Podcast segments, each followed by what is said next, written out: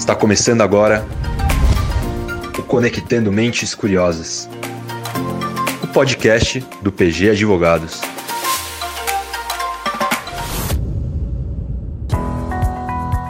Olá, eu sou Silvia Curado e esse é o Conectando Mentes Curiosas, o podcast do PG Advogados. Aqui comigo, Guilherme Belotto. Oi, pessoal. E nesse espaço para falar de tecnologia, inovação e direito, o assunto de hoje é relações sindicais. A reforma trabalhista completa dois anos e um dos pontos que mexeu na estrutura das relações sindicais foi a facultatividade a todas as contribuições aos sindicatos. A extinção da, obrig da, obrigatoriedade desta fonte de renda gerou um movimento sindical que busca encontrar novas formas de manter a estrutura viva, com o objetivo de garantir o equilíbrio entre as relações trabalhistas. É, Silvia, é isso mesmo. E esse tema é tão sensível e de impacto que foi um dos maiores questionamentos junto aos tribunais superiores sobre inconstitucionalidade após a aprovação da reforma trabalhista. E para falar desse tema, estão aqui conosco Érica Mello, head da área trabalhista, e Thaís Jardim, também especialista da área e que fez um estudo sobre impacto sindical nessas relações econômicas. Sejam muito bem-vindas. Bom, obrigada. A gente agradece a oportunidade de mais uma vez fazer parte do Conectando Mentes Curiosas para trazer um tema de tanta relevância que é a questão das relações sindicais, que envolve aí tanto a parte das empresas quanto os empregados e os sindicatos, poder público, ou seja, impacto social total para o mercado como um todo, né? Muito legal estar tá aqui, principalmente para tratar de um tema de tanta importância e sensibilidade que a gente vem passando com as empresas nesse período entre esses últimos dois anos, né, que a reforma está vigente. Vamos lá. Um período de grandes mudanças, né? Em tão pouco tempo tivemos várias mudanças e impactos, então acho importante bastante relevante a gente tratar disso e compartilhar aí com o mercado que a gente tem acompanhado. E eu já vou começar abrindo a questão com isso.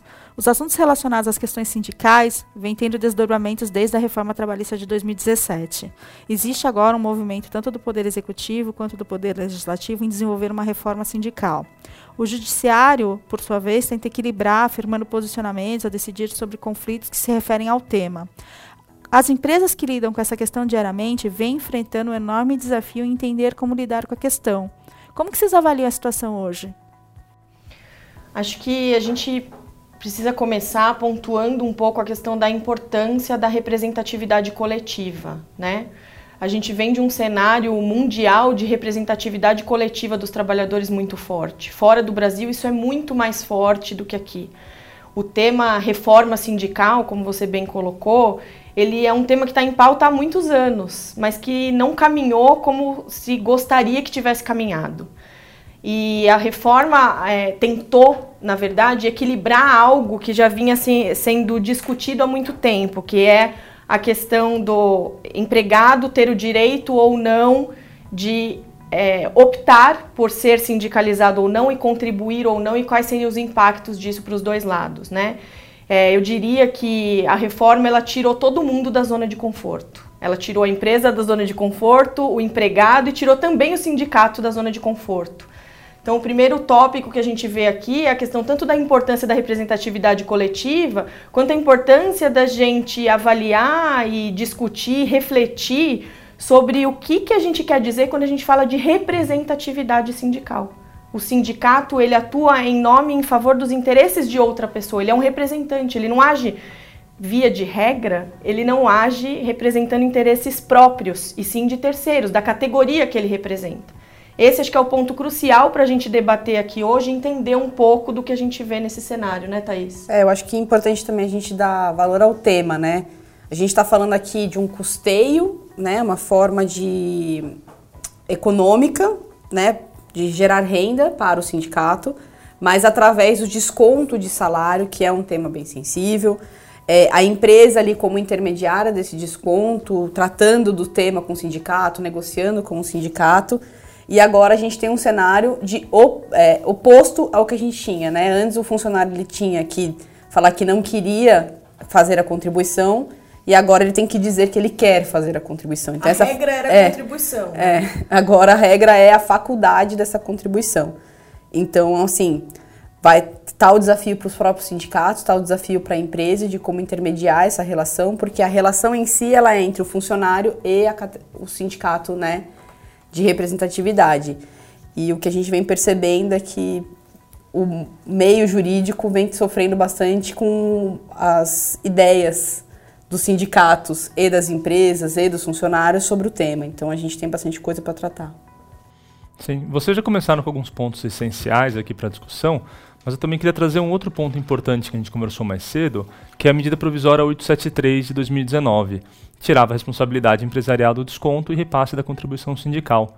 Conta pra gente como ficou esse cenário depois que a MP perdeu os efeitos. Bom, a MP ela veio para a facultatividade da contribuição, ela continuou. Ela desde a reforma trabalhista lá em novembro de 2017, ela já era facultativa, seja sindical, associativa, toda contribuição ela é facultativa. A MP ela veio como dispor de como essa contribuição, quando facultativa, seria feita. Então ela tirou a empresa do, da intermediação, né, o desconto e repasse, e colocou o sindicato ligado diretamente ao empregado. Com a perda de vigência dela, o que acabou foi essa forma específica de como contribuir. E a gente vem vendo é, no mundo jurídico e a própria tratativa com sindicatos que eles estão tentando estabelecer outras formas de custeio, é, porque realmente a atividade necessita disso. Eu acho, que... É, eu acho que um ponto importante aqui da gente trazer é que essa mudança brusca que a reforma trabalhista trouxe de partir do a regra é a contribuição, no entanto, o, o empregado pode se opor, que era o que valia até novembro de 2017, e depois disso ela virou completamente para dizer não, é o contrário agora. A regra agora é não fazer. Eu só eu empresa só vou descontar do empregado, do salário do empregado a contribuição e repassar se ele expressamente me autorizar. Quando aconteceu essa mudança brusca, a empresa ficou numa situação de fragilidade, de dúvida, porque ela não é o titular do direito, ela não é o titular do valor que vai ser repassado, ela é um intermediário ali, ela cumpre com uma obrigação legal de descontar e repassar. Só que ficou uma lacuna, né? Ficou algo que a empresa não sabia o que fazer com aquilo. Se ela fomentava com os empregados a situação de dizer para ele, olha, você precisa autorizar o, a, o desconto e o repasse, ou se ela fazia o contrário, se ela formalizava a oposição como era feito antes, se formalizava os dois. A gente enfrentou muitos questionamentos nessa época sobre isso. Então, a medida provisória, Guilherme, como você acabou de colocar, a tentativa dela foi nobre foi de tentar solucionar essa lacuna dizendo o seguinte: ok, empresa, então se você não faz parte da relação em si, porque o, o, sindicato representa o empregado e aí, via de regra, essa relação deveria existir diretamente, então, ok, saia você, empresa, desse circuito e deixa o sindicato fazer a relação direto com o empregado. Só que o impacto disso foi muito grande, né? Porque aí nós estamos falando de categorias que representam milhares de pessoas. Como é que o sindicato, num momento onde ele perdeu o custeio que ele tinha, inclusive na sua operação, nós acompanhamos sindicatos, né, Thaís, que foram praticamente dizimados, assim, que tinham uma estrutura de atendimento daquela categoria dos empregadores e que tiveram que reduzir muito o seu quadro, inclusive de pessoas que prestavam esse atendimento. Então, como é que o sindicato vai diretamente exigir a contribuição daqueles que, ainda que seja daqueles que expressamente autorizaram, e vai controlar tudo isso sem ter uma estrutura que, nesse momento, pelo menos, porque ele teria que retomar uma estrutura um pouco mais sólida. É, então, no mesmo momento onde ele perde a estrutura por conta do custeio que ficou facultativo, ele, com a medida provisória, recebeu a incumbência de agora trate você diretamente com os empregados. Isso acabou não ajudando, né? Acabou tornando a situação ainda mais conflituosa, porque daí colocou em xeque essa situação de como é que eu, sindicato, vou obrigar o empregado sem utilizar a empresa como forma de. É, Centralização, de, né? É, Centralização como interface, né, entre o sindicato e o empregado. Então, ela, digamos que ela potencializou um pouco mais a situação que já era de dúvida. É, isso aconteceu num período onde o próprio sindicato estava buscando uma forma alternativa de ter esse custeio. Então a gente teve muitos sindicatos fazendo assembleia geral para legitimar um tipo de contribuição, a gente teve decisões de, dos tribunais buscando realmente ter uma fonte de custeio para os sindicatos, e aí a gente teve uma medida provisória que veio e, digamos, dificultou um pouco a forma de cobrança dessas contribuições. E acho que tem uma questão importante aqui, que nesse meio de caminho, ao mesmo tempo que a medida provisória retirou a empresa do circuito no que diz respeito à parte financeira, ficou um outro lado que talvez não tenha sido tão observado, que assim a empresa continua tendo que negociar com o sindicato. apesar dela não ser titular do direito social que está em xeque ali entre sindicato e empregado, ela é o outro pilar, né? Ela é o empregador.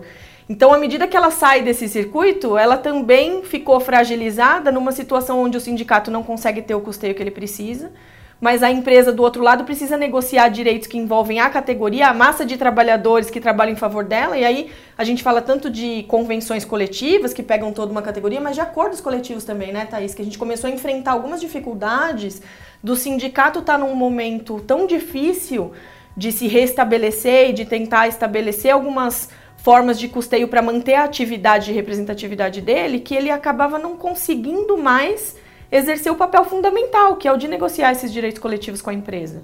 E a empresa, por sua vez, também não tinha muito o que fazer, porque a gente se deparou com situações onde a empresa se via muitas vezes é, compelida a agir, vai descontar, não vai descontar, como a Thaís colocou bem a questão da, das assembleias, eles. É, em alguns sindicatos passaram a colocar assembleias gerais para aprovar isso, na tentativa de suprir a autorização individual, dizendo a categoria aprovou, então eu posso exigir. Só que a empresa também não pode fazer esse desconto compulsoriamente porque ela estaria, via de regra, indo contra a lei que está vigente. Né? Como vocês bem colocaram, foi um dos pontos de maior questionamento de constitucionalidade da reforma trabalhista e as, todas as decisões posteriores, a primeira decisão do STF sobre isso era a mais esperada pós-reforma e ela foi no sentido de dizer é constitucional o dispositivo da lei que diz que é facultativo, que torna facultativo. É, e que a Assembleia Geral ela não tem legitimidade para impor qualquer tipo de contribuição pra obrigatória. Para autorização individual, né? É, e suprir a, a gente tem um tempo de desafios aí. Até o sindicato se adequar à nova realidade de não existir uma contribuição obrigatória, fixa, todo ano, é, e da, da, empresa, de como negociar, dos empregados, da credibilidade que ele dá para o órgão de representação. Então, acredito que a nossa lei, diferente do que a gente tem no resto do mundo, ela foi totalmente radical, sim, mas era um momento de necessidade. A gente estava tendo uma questão social por trás muito forte com relação ao sindicato e fez com que o, mu o, o mundo jurídico ligado à área sindical ficasse um pouco desestabilizado e a gente vai ter que movimentar durante esse próximo ano aí, esses períodos que a gente vem enfrentando, de como que vamos é, nos posicionar lá na frente e encontrar o melhor resultado. É, vocês falaram um pouco desse cenário todo da medida, que, o que, que ela trouxe. Depois que ela perdeu os efeitos, como é que ficou a situação agora? A empresa volta a ser a intermediária, né? Ela desconta do funcionário e repassa ao sindicato, desde que previamente autorizada pelo funcionário de forma individual. Então volta para a origem da reforma de 2017. Isso. Isso. E, mas permanece essa, esses, permanecem esses questionamentos no sentido de o que se pode fazer e o que não se pode fazer. Então tem muitas questões judicializadas sobre esse tema, né? Do, de se a empresa tem alguma outra forma de ser obrigada a fazer o desconto e o repasse que não seja a autorização expressa do empregado. E isso é o ponto importante, porque a autorização expressa do empregado é o que está na lei, é o que está claro. Ela já sabe que se ela tiver autorização expressa do empregado, ela desconta e repassa, ponto. Está cumprindo a lei. Mas e quando não tem, mas tem um instrumento coletivo que fixou que essa é, contribuição é obrigatória, que é o que a gente tem acompanhado muito, né? Acho que é o importante a gente falar disso, porque o que está na lei é simples, a empresa está cumprindo a lei, apesar da gente saber que ela também está exposta a alguns questionamentos nesse sentido, por conta da sensibilidade do tema. Mas assim, as outras formas que estão sendo instituídas é que geram dúvida para as empresas, que acho que a gente é, precisa explorar um pouco sobre isso, né, Thaís? É, a gente enfrentou bastantes desafios, né? A gente teve questionamentos sobre a retroatividade dessa cobrança, Lembrando, a contribuição continua sendo facultativa. Não existe retroativo daquilo que não foi autorizado. Então, é, com a medida provisória, com a própria reforma trabalhista de forma macro, a gente teve muita, muito sindicato que tentou, é, por Assembleia Geral, instituir um novo tipo de contribuição. A gente teve o próprio judiciário tentando instituir alguns tipos de contribuição. A gente tem o TRT 15 com a cota de participação negocial, aonde tentamos resolver o problema criando novas formas de custeio. Que fossem Quando, legitimadas é, pela negociação coletiva. Né? Isso. Quando esse não é o ponto. A reforma ela veio justamente para evitar que a gente tivesse algo obrigatório e sim legitimasse a representação sindical. Um tema importante aqui é que mais do que nunca, o sindicato ele está com uma força extrema na hora de negociar. Ele tem matérias na, na própria CLT onde só ele pode negociar. Então, utilizar é, essa for nova força, esse respiro que a lei deu como mercado de, ali, de valorização sindical é muito importante. O que a gente vem vendo é as medidas que estão sendo tomadas, muitas vezes elas não atingem a finalidade da própria lei, que é fazer realmente o, o, o sindicato é ser o representante do empregado, ser o representante da empresa. Né? Então, o sindicato patronal representando a empresa, o sindicato dos empregados representando os empregados, utilizando-se da lei para fazer com que o, o, o, meio social entre empresa e empregado ele seja mais equilibrado.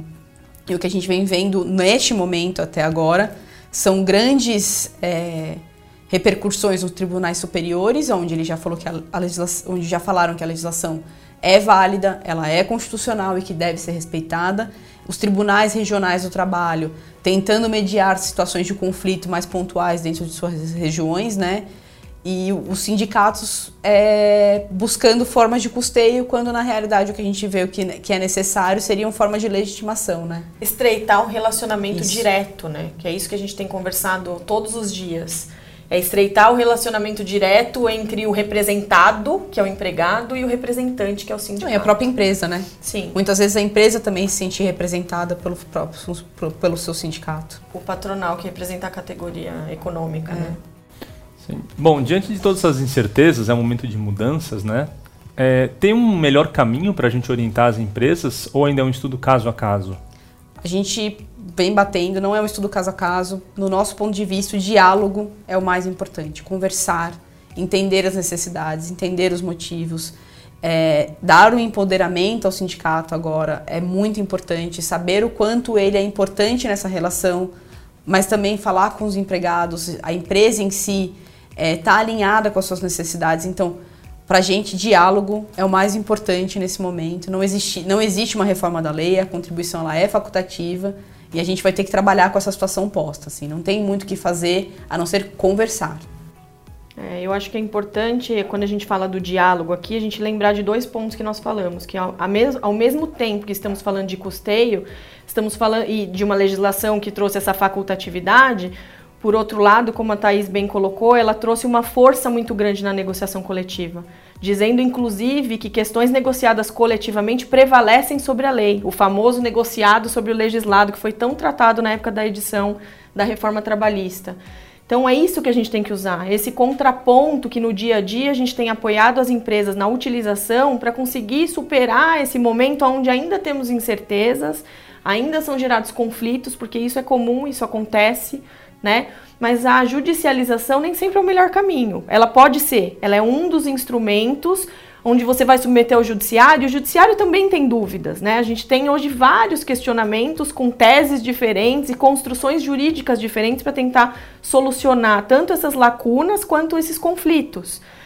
Por isso que a gente fomenta tanto o diálogo e participa e apoia as empresas nesse sentido e apoia também e conversa muito com os sindicatos e com o próprio judiciário para tentar compor um ambiente onde todos esses stakeholders consigam harmoniosamente encontrar o melhor caminho. Não tem receita de bolo, né, gente? Acho que esse é o esse é o recado. Não existe receita de bolo. Temos que trabalhar e exercitar as variáveis e os caminhos onde existam aí concessões mútuas, recíprocas e que façam sentido para todo mundo e que não desestabilizem o mercado da forma como é, foi fomentado aí um, um caos inicial. É, eu acho que se tem uma coisa que a gente pode dizer é que todas as pessoas envolvidas, elas saíram da sua zona de conforto. Era muito simples antes, era algo mecânico, inclusive, mas agora todo mundo vai ter que se adequar à nova realidade. Ela já tem dois anos, ainda está reverberando, a gente ainda está vendo muita coisa nova. Mas o importante aqui é a gente ter a garantia desses direitos sociais e o interesse das pessoas ali envolvidas, né? Esse, para mim, é o mais importante, de conversar e chegar no foco do que, é melhor para todo mundo. É o ganha-ganha. Você falou de convenção coletiva. É, o sindicato tem uma participação muito, muito fundamental no, no quesito con, convenção coletiva na hora de negociar com a empresa. Como é que os tribunais vêm abraçando essa questão da convenção? Tem sido aceito o que está sendo negociado na, na convenção coletiva? O sindicato realmente assumiu esse papel? Ou é não? que isso sempre existiu, na verdade. O que ganhou agora é uma força diferente. A negociação coletiva, coletiva sempre foi muito forte, existia uma discussão sobre o alcance das regras que eram estabelecidas por essa negociação. Temas, né? É, então, por exemplo, é um tema X que eu posso tratar por negociação coletiva. A discussão aqui é, por exemplo, eu posso tratar a forma de custeio por uma convenção coletiva e ela ainda assim vai prevalecer sobre a lei? A resposta que o STF nos deu até agora é não. Eu não posso, por exemplo, estabelecer uma forma de custeio por Assembleia Geral para suprir a vontade individual do trabalhador que está sofrendo um desconto no salário dele, porque salário é um tema sensível, é uma coisa muito pessoal, personalíssima para o direito, né? Então, o que a gente tem é uma discussão do alcance disso, dos temas que podem ser tratados ou não. Mas essa negociação sempre foi muito forte. O que a gente tem aqui é que usar isso a favor das pessoas envolvidas, né? Essa, é, quem participa dessa relação, é, relação entre é, trabalho e renda, que é o que a gente fala, é o capital e o trabalho, é um tema muito sensível. E quando eu digo eu posso negociar coletivamente temas que vão prevalecer sobre a lei, poxa, é a melhor oportunidade que a gente tem de conseguir prever situações específicas, inclusive. A gente tem discussões recentes, e acho que isso é tema para um próximo encontro nosso, por exemplo, que é da nova organização do trabalho, o trabalho através de plataformas. É assim, isso tudo está modernizando, né? O trabalhador já não é mais o mesmo, o empregador também já não é mais o mesmo, e o sindicato também não pode ser mais o mesmo. Acho que isso é consenso no cenário e é isso que a gente precisa tratar. Então, assim, independente de qualquer coisa, a gente tem que pensar formas de acompanhar esse desenvolvimento. A reforma trabalhista era um ponto necessário, né? A legislação é um, era um compilado de normas já ultrapassado. E apesar da gente saber que o fato social, o que acontece, nem a legislação dificilmente vai conseguir acompanhar em tempo real o que está acontecendo, mas a gente precisa olhar para isso. Não adianta a gente encontrar soluções novas para problemas velhos, sem a gente olhar o que está acontecendo com os novos problemas, as novas situações jurídicas, o que está acontecendo na sociedade, né? Porque o mercado de trabalho ele reflete o que está acontecendo na sociedade. Então, mas acho que isso é tema para um próximo encontro nosso, é falar sobre essa questão das novas relações de trabalho e como é que a gente vai lidar com tudo isso no dia a dia. Então, para terminar esse episódio, eu queria agradecer a presença de vocês, Érica, Thaís, e pedir para que vocês deixem uma orientação final para as empresas que estão tendo dificuldade de entender melhor caminho para lidar com os sindicatos hoje. Acho que o principal aqui para as empresas é, como eu disse antes, diálogo, conversar com o sindicato, conversar com seus empregados, é, dar importância aos temas que são levantados, ter um pouco mais de visão global daquilo que envolve o, o mercado de trabalho mesmo, né? A gente está mudando, assim. É, uma das coisas que a gente mais falou aqui foi de mudança, de desestabilização, de um pouco de desconforto dos dois lados. Então, no final das contas, a gente tem que chegar no ganha-ganha, porque é uma massa de empregados ali vinculados a uma empresa que muitas vezes tem questões próprias. Então, se eu posso te dar, dar uma indicação, é conversem, tentem chegar numa finalidade do ganha-ganha, onde todo mundo ali faz parte, todo mundo pode ganhar um pouquinho no final do dia. E eu acho que para acrescentar aqui o ponto, além da questão do diálogo, é a questão do compartilhar e contribuir, né? É a gente sair daquele universo, o meu universo da minha empresa, o universo do, da minha cidade, só daquele pedacinho. A gente está num ambiente hoje, um cenário de contribuição muito grande. Compartilhar, eu acho que é a palavra. Né? As empresas precisam compartilhar entre si, não só entre elas também, a gente precisa expandir esse campo de compartilhamento, compartilhar ideias, exercitar soluções para trazer novos modelos e quebrar paradigmas, porque acho que esse é o principal desafio, é quebrar velhos paradigmas que colocam barreiras para a gente evoluir, tanto com a legislação quanto com as práticas no dia a dia mesmo, no que envolve a questão do mercado de trabalho. É, não sei vocês, mas eu achei muito interessante o episódio de hoje. A gente viu que tem muitas empresas que devem ter dúvidas sobre assuntos trabalhistas ainda, que a gente não conseguiu resolver aqui hoje. Com certeza. Então a gente abre aqui o espaço para vocês ouvintes escolherem outros temas para aprofundar o assunto com esses especialistas e convidados. Escrevam para podcast.pgadvogados.com.br e sugiram novos temas. Então, mais uma vez, obrigada pela presença de vocês, Thaís e Érica, e a todo mundo que acompanhou o podcast até aqui. Queremos agradecer também ao, Portal Migalhas e ao pessoal da Torque que compartilham nossos episódios em suas redes sociais. Obrigado, gente. Ah, e se você perdeu algum, algum tema que a gente já tratou por aqui, eles estão todos lá nas plataformas de streaming, então se inscreve, acompanha, porque toda quinta tem uma reflexão nova aqui no Conectando Mentes Curiosas, o podcast do PG Advogados. Vamos ficando por aqui e até semana que vem. Até lá.